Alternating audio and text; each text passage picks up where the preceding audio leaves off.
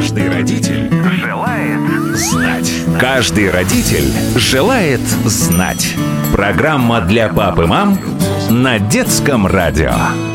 Добрый вечер, уважаемые взрослые слушатели детского радио. Наши маленькие слушатели отправились отдыхать и оставили эфирное пространство мамам и папам, бабушкам и дедушкам. В эфире программа для вас и только для вас. И я ее ведущая Елена Самойлова.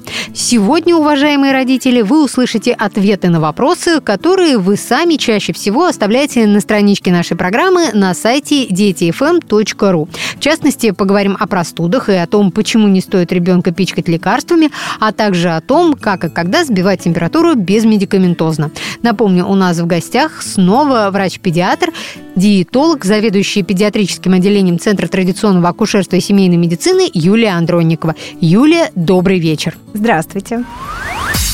Каждый родитель желает знать.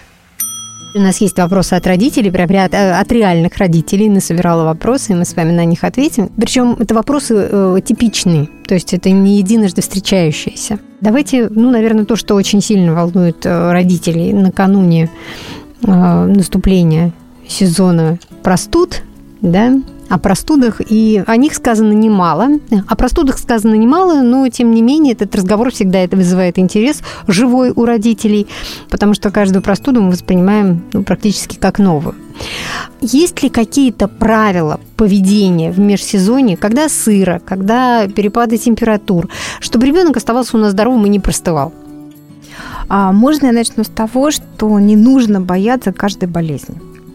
Вот я очень хочу, чтобы родители понимали, что вот если вашему ребенку там с двух до пяти лет, то он, в принципе, должен болеть. Его иммунная система должна научиться болеть, должна отработать свои, как бы, все свои этапы, да, потому что потренироваться, да, раскрутить все свои иммунные войска. А для этого, в принципе, ребенок должен встречаться с болезнью и болеть. Ребенок не должен тяжело болеть. Да? То есть вот обычно это, ну, пошел насморк, там три дня мы, ну, можем даже покашлять немножко, три дня мы полечились, может быть температурка, и потом мы пошли на выздоровление, и за недельку мы выздоровели. Это вот нормально. Если у вас каждая болячка заканчивается антибиотиком, пневмониями, отитами или чем-то там еще, то это, конечно, не норма. Это я к тому, что многие родители говорят, что у нас часто болеющий ребенок, а когда начинаешь разбираться, то это, в принципе, не часто болеющий ребенок, потому что есть такие ну, условные нормативы, что ребенок, не посещающий детский сад в возрасте с 2 до 5, может болеть 8 раз в год, а посещающий детский сад 8 умноженное на 2, то есть 16 раз в год. Это, на самом деле, очень много. Я таких детей почти не встречала. Ну, и самое главное, сейчас повторюсь, это качество болезни. Да? То есть если вы засопливились, покашляли и быстро из этого состояния вышли, это нормально. И не надо этого бояться. И самое главное, что а, не надо это активно лечить. Вот э, наша страна отличается тем, что у нас на любой, на любой там признак, да, то есть тут в нос, в уши, в попу все мы, значит, вставляем. Горло полощем. Да, полощем. Дайте возможность ребенку поболеть, дайте возможность ему включить все свои системы, да, то есть вы увлажняете воздух, вы увлажняете, может быть, слизистую носа, чтобы она не сохла, вы даете достаточное количество питья, может быть, где-то ограничиваете физическую нагрузку, потому что тоже очень важный момент, что, знаете, как говорят, что когда человек болеет, он должен лежать.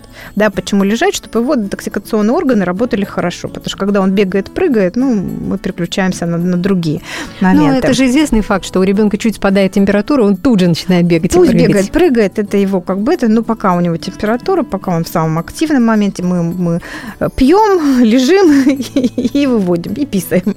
Да? Что мы э, делаем с насморком, э, что мы пьем? Значит, мы пьем воду. В основном мы можем пить, конечно, и морса, но все равно вода должна представлять большую часть, да, потому что на самом деле именно чистая вода выводит э, наши токсины из организма. То есть что... это не чай с лимоном, не ну, чай с мы можем и чай с лимоном. В общем, чем, если мы не, не хотим пить воду, мы можем пить все, что угодно, но нужно помнить о том, что для того, чтобы переработать это, то тоже нужны силы. Чистая вода, она намного лучше. Да, намного лучше, да. Можно чуть-чуть щелочную, типа боржоми с выпущенным газом, это всегда всегда хорошо, потому что слизистые сразу работать начинают хорошо. Но в основном это вода. Ну и морсы тоже неплохо, потому что, ну, там клюквенные брусничные морсы, они обладают еще дополнительными, там, ну, там, или тот же лимон, если берем, а, они обладают там дополнительными противовоспалительными веществами, особенно клюква-брусника, действительно, там есть бензойная кислота, которая обладает, то есть это а, растительный аналог аспирина, будем говорить, да, и мы можем их пить, чтобы помогать э, организму выходить из этой ситуации. Что касается насморка, мы в основном, прежде всего, мы увлажняем воздух вокруг потому что слизистая не должна сохнуть, да, и мы можем увлажнять саму слизистую, там, физраствором, там, солевым раствором, ну, вот давать возможность, чтобы не было застоя, чтобы это все отходило. Если насморк выраженный, можно использовать гипертонический солевой раствор, и, в общем-то, на этом все. Потому что как только мы начинаем использовать сосудосуживающие средства... Те да, самые любимые капельки. Да, да. Мы... Э, слизистая, она должна работать как? Она э, вот эту вот всю заразу, которая туда попала, должна увлажнить, да, и вывести из носа. То есть, собственно говоря, насморк, как и кашель, это защитные факторы организма, и мы должны им помогать. Не давить их всеми возможными силами. Как только мы сосудосуживающие дали, у нас перестает работать увлажнение, да, туда перестает поступать, сосуды сузились, кровь перестает э, поступать, и, соответственно, вот эта слизь, которая защитная, которая должна все это вывести, она перестает вырабатываться. То есть, таким образом, мы как бы наоборот способствуем тому, что процесс будет идти более глубоко. Ароматерапию какую-нибудь стоит использовать? Вы знаете, ароматерапией, особенно у детей, очень осторожно. Дети до трех лет могут давать вообще обратные реакции на резкие запахи, да, и плюс бывают аллергические. Если вы хорошо знаете, если вы пробовали, я не против ароматерапии, я ну, кое-что использую в своей практике, но с детьми нужно быть осторожным. Особенно к ярким запахам может быть обратная реакция. Почему вот у детей, например, не рекомендуют использовать спрей в горло? Да, у детей до трех лет, потому что может быть обратная реакция, спастический момент. То есть вместо пользы мы получим спазм и ухудшение самочувствия а то и вообще какую-то опасность для, для жизни. То же самое с яркими травами. То же самое мы не знаем, как ребенок среагирует. Мы можем получить обструктивный какой-то компонент на вот э, резкое воздействие купание может быть не так долго, как обычно, не раскупаемся, но смываем все токсины с кожи, которые кожа это наш орган выделения во время болезни при температуре через нее идет также удаление всего нехорошего из нашего организма, и мы должны это смывать. Поэтому ни купание, ни гуляние не противопоказаны. Немножко ограничивают физические нагрузки, как я уже сказала. То есть, если ваш ребенок в коляске, то, пожалуйста, пусть гуляет, дышит свежим воздухом. Если же он как бы привык, что он на улице носится как угорелый, ну, конечно, здесь нужно как-то придумать. Либо очень спокойном режиме дышим свежим воздухом, либо ну, не ходим тогда. Но вообще прогулки не противопоказаны, потому что чем влажнее и прохладнее воздух, тем глубже дышит, тем быстрее идет очищение, опять же, всех слизистых. Но это если нет температуры. Ну, вы знаете как? Конечно, если у вас 38 и выше, вы не пойдете. Если у вас, опять же, 37, и у вас ребенок в коляске, ну почему бы его в этой коляске не вывести подышать? Тут нет никаких больших противоречий. Есть э, более подробный вопрос. Часто стекает э, слизь а, по задней стенке, когда ложится спать. Это нормально или нет? Ну нет, конечно. Вообще любая стекающая слизь, потому что это вызывает кашель, да, это не очень нормально. Нужно посмотреть причины. Либо это остаточные какие-то после заболевания, и тогда мы даем возможность как бы выздороветь. Опять же, очень внимательно смотрим на влажность воздуха, потому что при сухом воздухе у вас будет нарабатываться больше слизи, она будет там образовываться, она будет тоже вызывать кашель. А, ну вот с постназальными затеками, конечно, вот иногда бывает достаточно сложно э, работать, но э, здесь нужно, во-первых, возраст ребенка понимать, как часто он болеет, потому что, может быть, это аденоидная вегетация, и уже нужно с аденоидами поработать. Я посоветовала бы обратиться к хорошему лору, но прежде всего это, конечно, хорошее увлажнение, ну и я бы сказала, не перебарщивать с лечением, потому что бывает так, что мы лечим, лечим, там что-то аспирируем. И организм привыкает. Да, что-то аспирируем из этого носа, организм там эту слизистую опять под, по, поаспирировали, она тут же наработала новую слизь. И у вас э, иногда я просто смотрю, ребенок практически уже здоров, но ему все равно продолжают что-то там мыть, промывать, э, из носа отсасывать или по-научному аспирировать, да.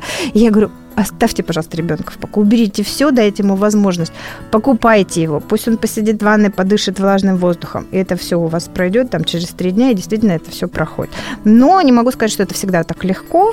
Э, бывают ситуации, когда с этим нужно прямо вот более внимательно работать. И что еще хочу сказать, что это могут быть как аденоидные разрастания, а может быть другая ситуация. Да, вот э, ночные кашли, которые тоже думают, что они связаны с постназальным затеком, они могут быть связаны с гастропатологией.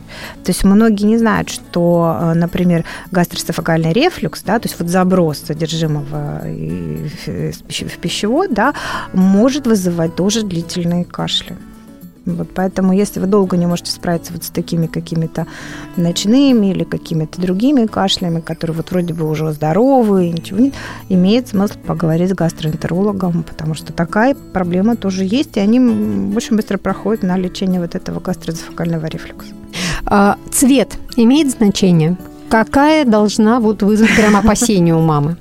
Ну, вы знаете, на самом деле, как бы сейчас все больше исследований о том, что цвет не особо имеет значение. То есть да? нет такого, что беленькое это... Ну, понятно, что если что она светлая, свет... Зеленая это уже простуда, а если там есть коричневые оттенки, то это уже что-то страшное. Значит, смотрите, она вот когда мы... Давайте говорить так, что простуда – это вообще не медицинский термин, потому что нет понятия простуда, да, это всегда активизация какой-то инфекции, да, то есть даже если вы простудились, да, вы заболели не от самой простуды, а что называется статус минорис резиденции, у вас произошло снижение иммунитета, и какая-то флора, либо ваша, которая у вас была, либо где-то вы ее снаружи взяли, вот она дала у вас заболевание. То есть нет такого понятия, слушай, вот есть простуда, есть заболевание. Всегда между этим стоит какая-то вот либо вирусная, либо, не дай бог, бактериальная инфекция. И организм наш с ней борется. С ней борется, да. Этапности вот насморка при обычном вирусе тоже будет примерно такая. То есть вначале будет светлая, будет листья, потом он будет загустевать, потом он даже может, может немножко желтеть. Да? Ну уж сильно зеленеть он не должен. Там это мы уже говорим, что да, возможно там присоединение инфекции, но если это как бы ничего больше нет, то действительно обычным увлажнением тоже с этим можно справиться. Ну, коричневый какой-то мокроты, конечно, не должно быть. Появление какой-то вот коричневатости в мокроте, это все-таки надо смотреть, что это, откуда и Это как. может быть уже гайморит. Да, это может быть гайморит, это может быть, опять же, если это мокрота, да еще откашливать, это могут быть какие-то более серьезные поражения в легких, да, это, ну, там, вплоть до туберкулеза. А родители могут сами диагностировать, Нет. что это гайморит? Нет. Нет. Нет. То есть это, на, если возникло подозрение, идите к доктору. Да. Я, мало того, я вам хочу сказать, что гайморит э, для детей, например, в возрасте до 4 лет вообще не характерен. У них нет гайморовых пазух. То есть гайморит – это воспаление гайморовых пазух. А то есть если, детей если доктор вам сказал, что это гайморит, то это не а, доктор? Ну, он, может быть, не совсем то имел в виду, потому что пазухи какие-то есть. Самих гайморовых вот этих крупных пазух, их вот в этом возрасте еще там нет. А, ну, есть другие мелкие решетчатые, там, то есть там может возникнуть риносинусит, так называемое воспаление, и это лечится как бы уже более серьезно, чем обычный насморк, да. Но вот конкретные гаймориты, то есть воспаление гайморовых пазух, это все-таки вопрос к более старшим старшему возрасту. То есть время есть время формирования пазух, то есть лицевой скелет ребенка, он растет, и в раннем возрасте гайморитов не бывает. Вот, поэтому лечение, в общем-то, не такое. Не сразу даем антибиотик при появлении зеленых соплей. По поводу кашля. Вы уже сказали, э, какими могут быть причины, но они же не всегда в сфере, как правильно назвать эту сферу, гастро нет, давай так, что кашель все-таки чаще это проблема вот, верхней, давайте, да. давайте тогда давайте проблема, по поводу кашля. Да, кашель все-таки проблема дыхательных путей. Да, есть у нас верхние дыхательные пути, есть у нас средние дыхательные пути, есть у нас нижние дыхательные пути, это легкие, да, сами. Вот, то есть кашель может быть, конечно, на любом этапе, да, потому что это защитная реакция. То есть нарабатывается слизь, которую организм выводит с кашлевым толчком выводит вот этот вот весь негатив, который наработался. Бывает кашель центрального генеза. Например, при коклюше кашель может вот вызывать приступообразный кашель, который вызывает токсином, который действует на кашлевой центр. То есть, условно говоря, у вас в дыхательных путях, в верхних, средних и нижних все хорошо, но при этом есть приступообразный кашель, э, мучающий очень сильно, иногда до рвоты, потому что там еще и рвотный центр э, в головном мозге очень близко, в головном мозгу. И получается, что вот раздражение этим токсином этих центров вызывает кашель. Соответственно, и лечение значительно сложнее, да, и то есть на нервную систему влияет очень сложно, и длительность его достаточно долгая, да, то есть там кашель может быть до 6 месяцев, приступообразный и достаточно мучающий кашляющий ребенка. Вот. Э, если кашель у нас связан с дыхательными путями, да, это может быть носоглотка, вот эти самые различные насморки, слизи, ну или даже э, у нас есть глотка, которая тоже может быть больна, раздражена, может быть першение и кашель, да, то есть мы лечим здесь. Если у нас там бронхит или там, не дай бог, пневмония, то, соответственно, лечение будет другое. При всех этих моментах может быть кашель. Наша задача, чтобы кашель был влажный и нечастый. И все наше лечение, собственно говоря, направлено на то, чтобы кашель из сухого, навязчивого там какого-то такого переходил во влажный, редкий и уходил совсем. Для этого мы пьем, ну, можем в каком-то возрасте уже постарше использовать средства, которые развлажняют этот кашель, да, и выводят, то есть противокашлевые средства в детском возрасте ну, практически не используются, за исключением вот, вот этих коклюшных кашлей, там они как раз и не очень работают. То есть, если ребенок у нас начал слегка покашливать, не надо торопиться давать ему серьезные микстуры, и тем более, что очень многие родители считают себя очень опытными и начинают давать лекарства, которые, если почитать, то состав Вообще, у них очень-очень серьезный. Ну, это то, о чем начал. Дайте ребенку поболеть, создайте ему условия, чтобы его защитные функции сработали сами. Это питье, увлажнение, увлажнение воздуха вокруг а, и так далее. Все, больше им, собственно говоря, ничего не надо. Ну, конечно, ребенок должен оставаться под наблюдением, да, потому что если вы там 5 дней температура, ребенок вялый и так далее, ну, мы должны, конечно, исключать какие-то моменты и более серьезных. Единственное, что я хочу сказать, чтобы родители понимали, что осложнение, к сожалению, или к счастью, не зависит от того, лечите вы на начальном этапе или не лечите. И иногда бывает, что наоборот, очень активное лечение на начальном этапе, то есть если вы дадите обильные ингаляции там какие-то вот в начальном этапе, когда они не нужны, ну, может это даже привести к каким-то ухудшениям. Поэтому не бойтесь, что вы дали возможность поболеть, организм не справился. Это не ваша вина, не ваша проблема, это проблема вот заболевания самого. Главное вовремя начать лечение там, где оно нужно. То есть там, если уж есть необходимость в антибиотикотерапии, да, она должна быть предоставлена там, тогда, но это точно не самое начало, не легкое подкашливание, не там, небольшой насморк и так далее. Не самолечение? Самолечение точно нет. Вы упомянули температуру. Если раньше температуру начинали сбивать от 37,4, сейчас говорят, что не надо сбивать ее в 38,5. У ребенка когда надо начинать сбивать температуру? А, значит, есть достаточно много исследований о том, что температура, конечно, это защитная реакция. И по-хорошему бы ее вообще не сбивать никогда. Но если это, например, 39,5? если 39,5 и у ребенка нет каких-то сопутствующих неврологических заболеваний, то даже 39,5 это защитная, защитная температура, при которой э, идет работа организма. Действительно, исследования, которые такие мировые, которые показали то, что когда мы сбиваем температуру, мы получаем более длительное текущее заболевание, более частое осложнение, ну и даже неблагоприятные какие-то моменты чаще случается там, где мы блокируем температуру в самых, в самых первых моментах.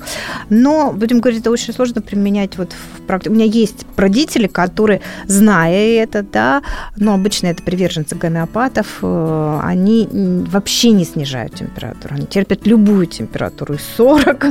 Вот. Ну, используют физические методы охлаждения. Пожалуйста, существуют физические методы охлаждения. Обтирание а, уксусом? Нет, ну не уксусом, нет, не водкой, просто вода, старость? просто вода, когда тряпочка на лоб. То есть внешнее может охлаждение. быть внешнее охлаждение. Причем э, идеальный вариант внешнего охлаждения это, например, э, ванна, да, куда вы кладете ребенка, вот у своего ребенка температура, вы не делаете контраст, вы не кладете его с 39 там, в 32. Вы кладете вот с 39 температуру 38, потихоньку охлаждая температуру воды в ванной, вы получаете отличный эффект, который снимает вот эту вот температурную реакцию. Не, мы не создаем стрессов для организма в этот момент дополнительно, хотя я знаю людей, которые там обливают э, ведром ледяной воды, и все у них проходит. Ну, все делать это, этого не надо. Да, да, да. Ты, я бы не, этого не стала. Вот. Но вот эти физические методы охлаждения, они прекрасно работают, им облегчают очень самочувствие ребенка, и это можно использовать собственно говоря, практически при любой температуре. Это при том, что многие боятся при температуре вообще водных процедур. Да, да, да. То есть надо это в сознание в себе уже перестраивать, потому что это применяется во всем мире. И вообще методы охлаждения есть там охлаждающее одеяло специально. То есть во всем мире это охлаждающее в лед засовывают в этот момент, и ничего, собственно говоря, не боятся, просто снижают температуру. Вот. Но э, будем говорить так, что в реальной жизни, да, наши мамы боятся даже, даже 37,5, 37,6, поэтому хотя бы 38,5.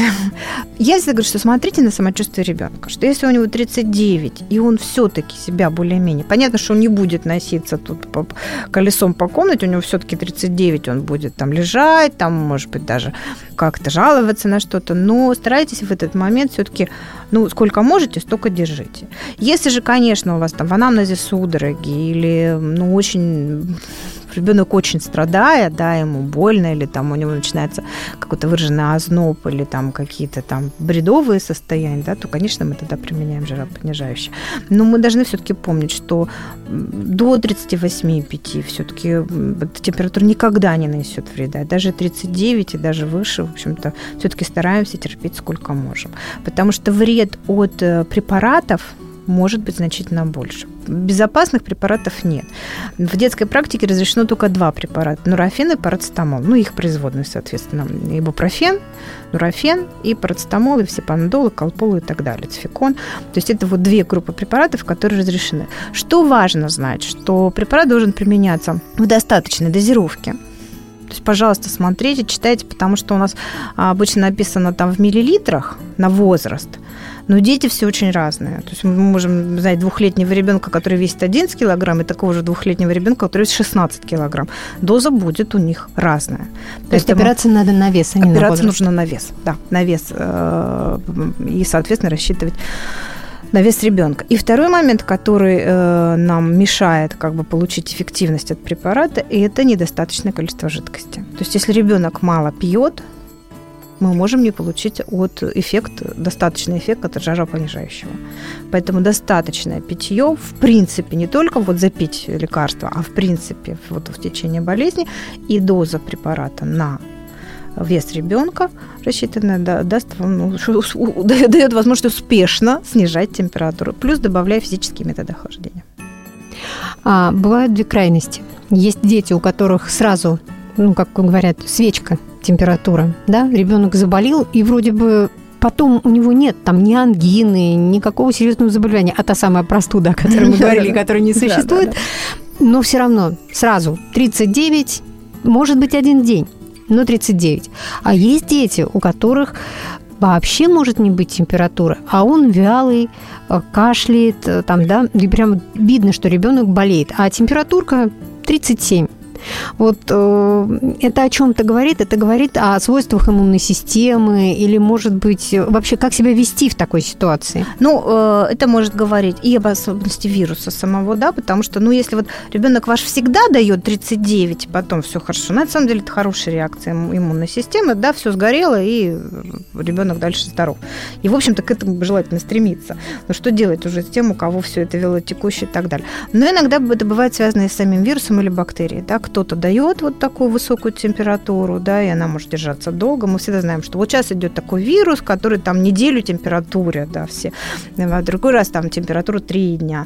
То есть от, от самого так сказать, инфекционного агента это тоже может зависеть. Но на самом деле я бы предпочла, чтобы мой ребенок имел 39, и потом это, а это нормально, хорошая реакция организма. Там, где 37, и вот это вот вяло текущее состояние, там чаще бывают осложнения. Вот. И, конечно, мы тут должны, что называется, работать с иммунитетом, но почему-то наши люди понимают работу с иммунитетом, как будто дайте им еще, еще 33 препарата. Каждый родитель желает знать.